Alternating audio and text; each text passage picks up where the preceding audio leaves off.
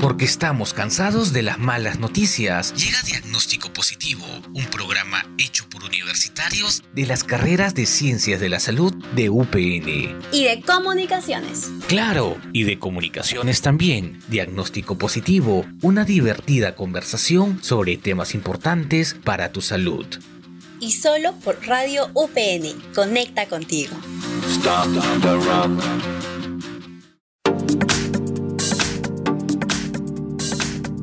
Hola, hola a todos, estoy aquí nuevamente con ustedes. La mayoría de mis oyentes ya me reconocen, ya me destacan, pero para los que recién nos escuchan por primera vez, yo soy Flori Vilela y estoy aquí en Diagnóstico Positivo solo por Radio UPN que siempre conecta contigo. El día de hoy les tenemos un programón para todos ustedes y me encuentro acompañada de dos grandes estudiantes de ciencias de la salud. Por un lado, por favor, tambores, producción.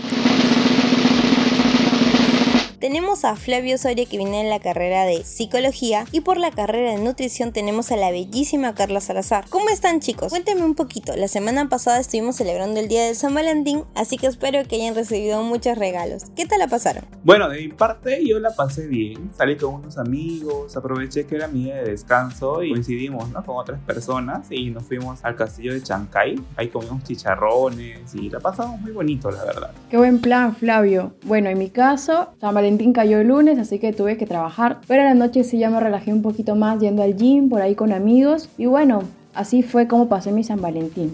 Qué bueno, chicos, en realidad, bueno, también a mí me tocó ser lunes, estaba trabajando y bueno, y en la noche que estaba en casa, pues ya la pasé con mi mamá y con mi hermana, así que también en compañía del amor familiar y quién más que también con el amor propio, ¿no? Ya que San Valentín es un día del amor, el amor existe en múltiples formas y qué bueno que lo hayan pasado súper bien. Y para ustedes oyentes, esperamos que también lo hayan pasado súper bien y aquellos que hayan tenido pareja, pues que hayan pasado un momento muy romántico en compañía de él o de ella. Y bueno, ya sin más preámbulos, vamos a comenzar de una vez. ¿Qué les parece chicos? Así es, Flori, comencemos. Y comenzamos con toda la energía del mundo. Esto es diagnóstico positivo más positivos que nunca. Recordarán que en la temporada pasada hablamos un poquito sobre las red flags. Así es chicos, aquellas banderitas rojas del amor, pero creo que en esas fechas lo aclaramos que no era del amor de verdad. Pero tranquilos que no todo es tan malo como en esas épocas que las hablamos. Y ahora con nuestros queridos amigos les vamos a traer lo que tanto esperaban, las famosas green flag o las banderitas verdes. Flavio, coméntame más sobre ello. Para entender esto, las green flags hacen referencia, esas señales que te hacen pensar que tu pareja es la ideal, ¿no? Pero hoy no vamos a encasillar tanto eso, ya que esta nueva moda de redes sociales no tiene mucha evidencia científica por el momento. Así que mejor veamos una teoría que ya está bastante probada y esta es la teoría triangular del amor. Y ya sé que estarán pensados, queridos diagnostiqueros, pero no. Aquí no vamos a hablar del mal tercio, de la, de la otra pareja, del amante, del que se esconde en el armario, no. ¿Cierto, Carlita? Claro que no, Flavio. Si ya hablamos de las red flags, ahora nos toca las green flags. Esas señales que te indican que ahí es que con esa persona va que es la indicada. Así es chicos, y creo que Flavio ya nos aclaró un poquito de que las green flags en realidad son más de redes sociales y que el día de hoy en realidad le vamos a tener una teoría que ya está más corroborada, que la teoría triangular del amor, que no es como lo que ya Flavio nos aclaró yéndonos por el tercero de la discordia, sino que en realidad vamos a hablar de las tres grandes señales que nos van a ayudar a saber si tu relación va por el camino de ser un amor verdadero. Siendo Carlita, cuéntanos, para ti, ¿qué es lo más importante en una relación? Flori, yo creo que una de las cosas más importantes en una relación es el compromiso que tienen como pareja. Muy bien, Carlita, has identificado uno de los primeros pilares de las parejas, ya que el compromiso se entiende como esa decisión que toma una persona para estar con otra. Y no solamente para pasarla bien, sino que es como en los votos del matrimonio, ¿no? Que uno dice en la salud y en la enfermedad, en las buenas y en las malas. Y esto se puede evidenciar pues a través del apoyo mutuo que se dan las parejas para lograr sus objetivos, ya que esto pues va a ayudar a que ambos crezcan juntos y al final pues sean una pareja feliz a lo largo del tiempo, ¿no? Sí, Flavio, y también considero que es importante para las parejas la confianza, ¿no? Para comunicarse y darse cariño. Eso sería como una base que fortalece la relación entre ellos. Todo eso que me acabas de mencionar en psicología se conoce como intimidad y esto no tiene mucho que ver con las relaciones sexuales, sino que más bien hace referencia a la conexión que hace que dos personas puedan darse muestras de cariño, muestras de seguridad y estas muestras de seguridad se van a ver cuando eres capaz de contarles tus sentimientos a otra persona fácilmente, ¿no? Y sobre todo eh, cuando lo hagas no te hagas sentir eh, culpable, más bien te haces sentir validado e importante. Mm, Flavio, bastante interesante esta Green Flags, la verdad que me gustó mucho. Pero ya que lo mencionaste, ¿qué hay del deseo? Es decir, ¿la intimidad sexual es importante también? Sí, de hecho que sí. En esta misma teoría triangular del psicólogo Stenberg, él identificaba por ahí en los años 60 la pasión, que sí fue como él lo llamó, es el tercer pilar de las relaciones eh, de pareja, porque esto fortalece ¿no? el mantenimiento de las mismas, ya que el sexo y el romanticismo activan eh, las mismas áreas del cerebro que a la larga fortalecen la conexión entre dos personas. Y así estaríamos completando ¿no? los tres pilares de esta teoría. Así es, entonces vamos a tener así las tres grandes señales que reconfortan este pilar, ¿no? Que tenemos al compromiso, la intimidad y la pasión, que son, bueno, aquellos que nos van a ayudar a decir que nuestra relación posiblemente pueda llegar a un futuro más certero o más duradero. Pero tranquilos, queridos oyentes, que nuestro programa no acaba aquí, aún tenemos mucho más que hablar, así que no se muevan, quédense quitecitos aquí con nosotros que vamos a hablar en nuestro siguiente segmento de la relación de los alimentos y el amor. Y seguimos con nuestro programa dedicado al amor, aquí en Diagnóstico Positivo. Hola Flori, qué bueno volver al programa para hablar sobre nutrición. Y hoy traemos curiosidades sobre alimentos vinculados con el amor. Qué interesante, Carlita. Y para este tema no podemos dejar, obviamente, al más famoso alimento de estas épocas, el chocolate. Uno de los regalos más populares entre las parejas o entre las personas que se aman. ¿Y qué relación tiene este alimento o dulce relacionado con el amor? ¿Por qué siempre vemos que las personas que se aman se lo regalan o lo disfrutan juntos? Bueno, Flori, el chocolate tiene la capacidad de activar la feniletilamina. Sí, esa palabra un poquito complicadita de decir, es una sustancia conocida y relacionada con el enamoramiento. Esta sustancia activa en el sistema nervioso las sensaciones de afecto y además el chocolate en sí ayuda a segregar endorfinas y serotonina, lo cual causa en el organismo sensaciones de bienestar, felicidad y también disminución de dolor físico. Pero eso sí, no olvidemos que siempre, siempre hay que comer con moderación, ya que contiene el chocolate un elevado índice de grasas y azúcares, lo cual puede ser dañino para la salud y además, muy importante, ver que realmente sea chocolate. Así es, Carlita, siempre hay que cuidar las cantidades de los alimentos, porque ya sabemos que no existe alimento malo, sino alimento consumido en no moderación, ¿no? O con cuidado, como ya lo has mencionado. Y recalcar lo que has dicho, que siempre debemos ver la etiqueta del reverso para ver que es cacao a cierta pureza, ¿no? Y no lo que a veces leemos, suero de leche con sabor a chocolate y bueno, muchas más cosas que en realidad no nos estarían dando los beneficios que el verdadero chocolate nos da. Y bueno, no sé si alguna vez han notado o has notado, Carlita, que una de las actividades preferidas de las parejas es ir a comer juntos. ¿Es cierto que las personas que comen acompañadas de sus parejas son más felices? De hecho que sí, Flori, no sé si te has dado cuenta que cuando comes sola versus cuando comes acompañada es otra sensación, ¿no? Y bueno, es que comer junto a tu pareja podría reforzar los lazos de amor y respeto por la otra persona. Sin embargo, no es exclusivo de parejas. Puedes experimentar esto con las personas que más quieres, como tus amigos, tu familia o algún ser muy querido. Así que ya saben, quiero siempre hay que reforzar los lazos con nuestros seres queridos o amados y en este caso, pues compartir una comida juntos, yo creo que nos va a caer siempre muy bien. Y llegando a nuestra última curiosidad, Carlita, y yo creo que esta es más una duda que siempre todos nos hemos planteado. ¿El comer helados y golosinas ayuda a superar una ruptura amorosa o es simplemente una película? La verdad, Flori, pura película, porque no existe evidencia que lo afirme. Estos alimentos son mal llamados reconfortantes, pero en realidad tienen grasas trans, grasas saturadas, azúcar en exceso, y esto en vez de relacionarse con el mito que has mencionado, se relaciona con la depresión. Y bueno, queridos oyentes, si quieren saber cómo solucionar conflictos de pareja, no se despeguen de nuestra programación, que a continuación responderemos sus consultas con un invitado extra especial. Aló, ¿consultorio al aire? Consultorio al aire. Resolvemos tus dudas junto a especialistas. Solo aquí en Diagnóstico Positivo.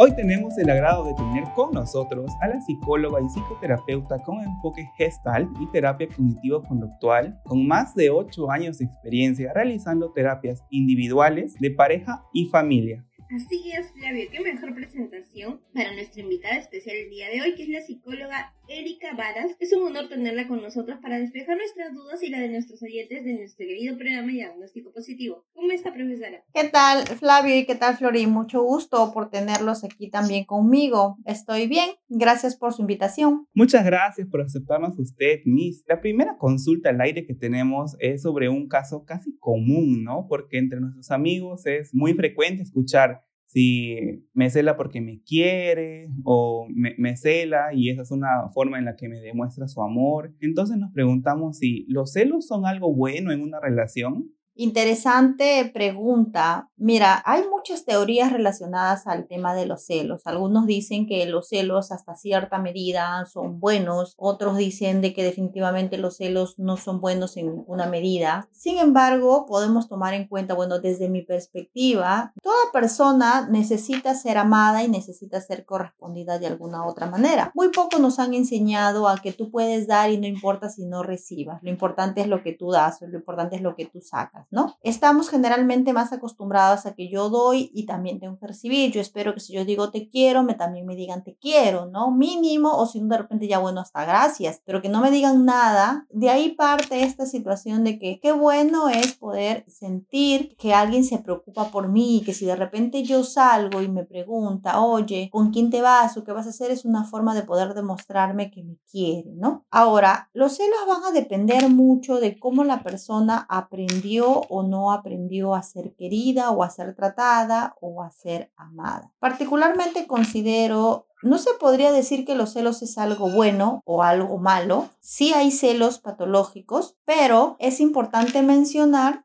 de que si se sabe manejar de manera madura o adecuada, hasta cierto punto podría ayudar mucho a que el ser humano se relacione, ¿no? De manera positiva, vamos a decirlo así. Es decir, Puede ser que yo tengo celos, pero no al punto de comparar, no al punto de poderle decir a la otra persona dónde estás, con quién estás, porque te demoras, vete rápido, eh, te quiero ver, ¿no? O mándame fotos, ¿no? Entonces, eso sí ya estamos hablando de celos asociados a te controlo. Celos asociados, ¿sabes qué? Necesito saber dónde estás porque esa es eh, mi forma de que pueda yo sentir que realmente tú estás demostrando que me quieres, ¿no? A la conclusión de esta pregunta sería, ¿los celos son algo bueno para la relación? Si es una pareja madura y aprendió a manejarlo de manera estable en la que, por ejemplo, puedo decir, ¿y con quién estabas hablando? Con, ah, con mi amiga. Ah, ya, y poder sentir como que por ahí la amiga de repente es más bonita o puede tener de repente, no sé, cierta, cierta sensación de que sé que la amiga no va a venir a entrometerse en mi relación y si se fuese mi, mi pareja tendría que tener pues las herramientas para ponerle límites, ¿no? Pero esto no me va a perturbar, esto no va a hacer que me quite el sueño, esto no va a hacer que genere en mí conflictos y que yo le genere conflictos a mi pareja. Entonces va a ser en la medida en la cual pues saben manejarlo de manera madura lo que nos dice este, profesora Erika. Entonces, estamos hablando de que sí, si es cierto, los celos son algo común, pero a veces, no sé si es por justificar, pero la causa de estos celos o de este, a veces, si ya lo he mencionado, un control excesivo, es por el miedo que las personas sienten a través de la infidelidad, como, como ya muchas personas a veces lo han hablado, ¿no? Entonces, también yéndonos a esa parte, en algún momento cuando a, alguna persona ha pasado por alguna infidelidad, la, la infidelidad la llegan a perdonar al 100%, es algo que sí se llega a superar. Bien, interesante es tu siguiente pregunta, Flori. Definitivamente para poder llevar y para poder sostener y fortalecer y hacer crecer una relación influye demasiado la madurez de ambos, de, la, de, de los dos, ¿no? Lo ideal es que en una relación 50-50, no 50 él, 50 yo. Tiene sus momentos en los que son 60-40, tiene otros momentos en los que son 30-70, pero no tendría que haber este desbalance. Imaginémonos una balanza, imaginemos que acá está el amor de él y el amor de ella. ¿Qué pasa cuando en esta balanza va, va a 70 y va a 30? ¿Cómo va este nivel? Como que vamos como que jalando de un lado luego jalando del otro y eso no es lo adecuado o lo más sano para la relación. Basándonos en el punto de que vamos 50-50 o 60-40 y la madurez influye mucho ahí, desde la perspectiva si se puede perdonar una infidelidad, estamos hablando desde el punto de que si yo me, yo me siento suficientemente maduro para aprender a vivir con lo que sucedió y continuar. Hay personas que perdonan una infidelidad, pero no necesariamente eso significa que voy a continuar con la persona. Eso no significa yo lo perdono o te perdono a ti Juan o te perdono a ti Pedro, o te perdono Claudia y tengo que regresar contigo, ¿no? Yo te perdono, perdono lo que me hiciste porque me lastimaste, pero ya no quiero estar contigo, porque no confío en ti, porque siento que este puedes volver a traicionarme, ¿no? Hasta que yo pueda sanar mis heridas, porque una infidelidad trae consigo mucho merma nuestra autoestima, ¿no? De las personas que, en las cuales hemos sido traicionadas. Nos sentimos justamente lo que acabo de mencionar, ¿no? Traicionados. Entonces, estos, eh, estos componentes son difíciles de poder construir. Esa persona que te diga, ¿sabes qué? Te perdono y continuamos, que veamos que sea inmediato, no hay un verdadero perdón ahí porque las heridas cuando este, están abiertas o están muy frescas y no se ha tomado el tiempo o el proceso de que puedan cicatrizar, definitivamente van a sangrar.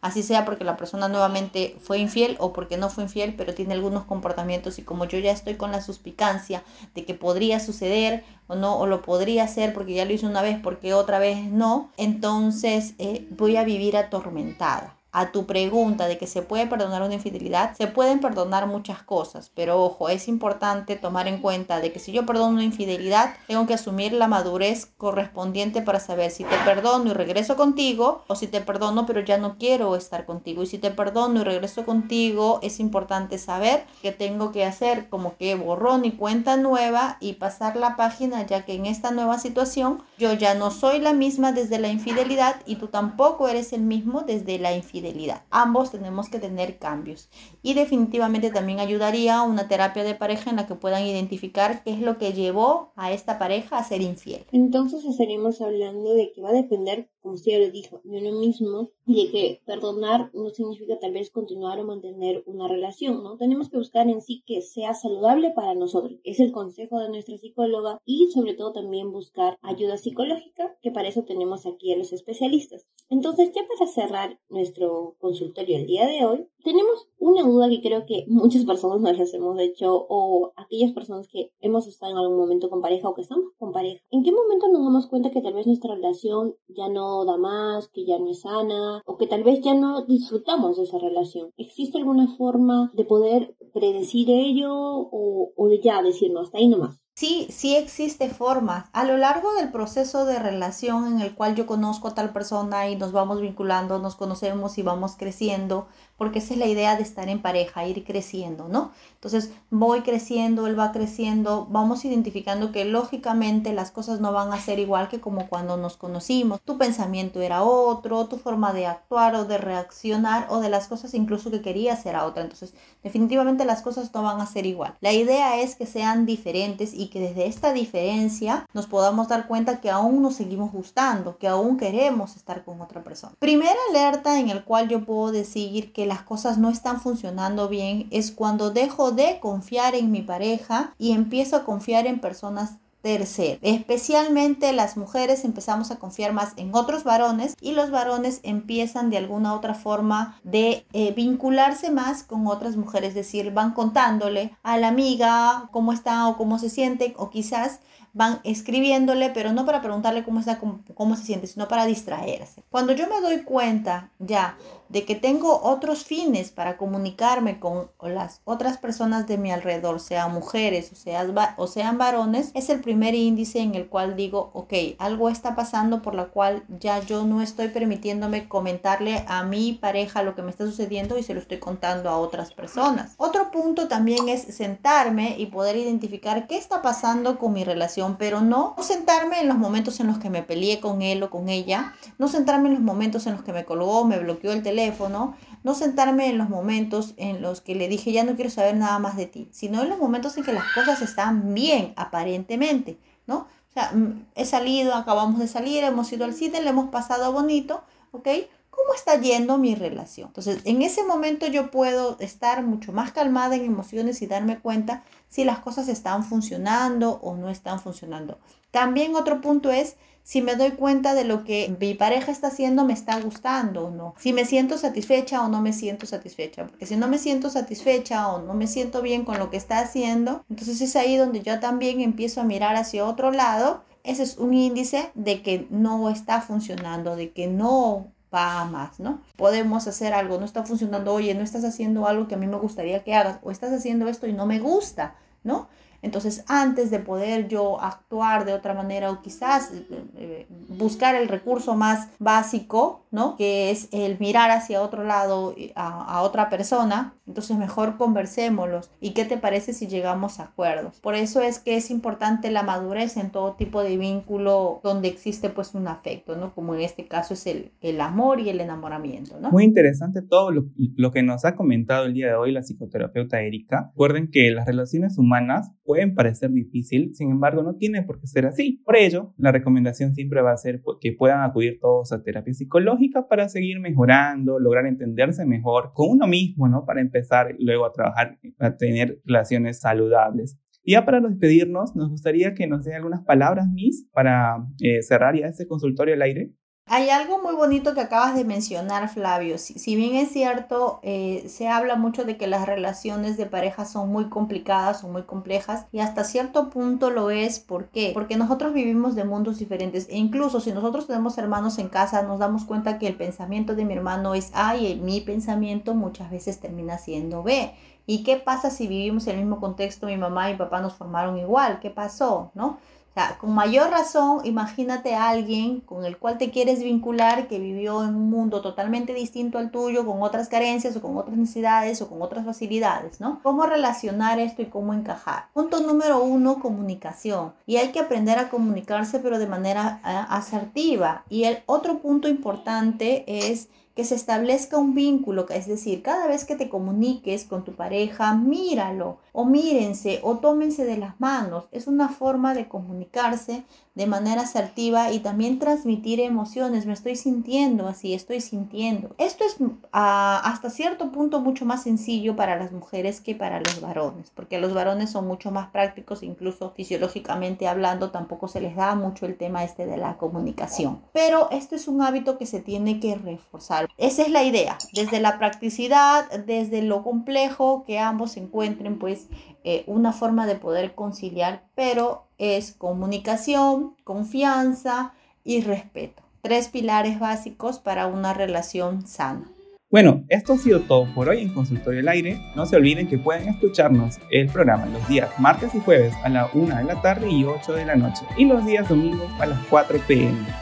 Por la web o la de Radio UPN, también en las plataformas de Spotify como Radio UPN.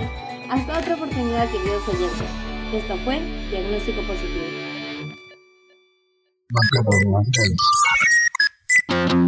Esto fue Diagnóstico Positivo. Una divertida conversación sobre temas importantes para tu salud. Y solo por Radio UPN. Conecta contigo.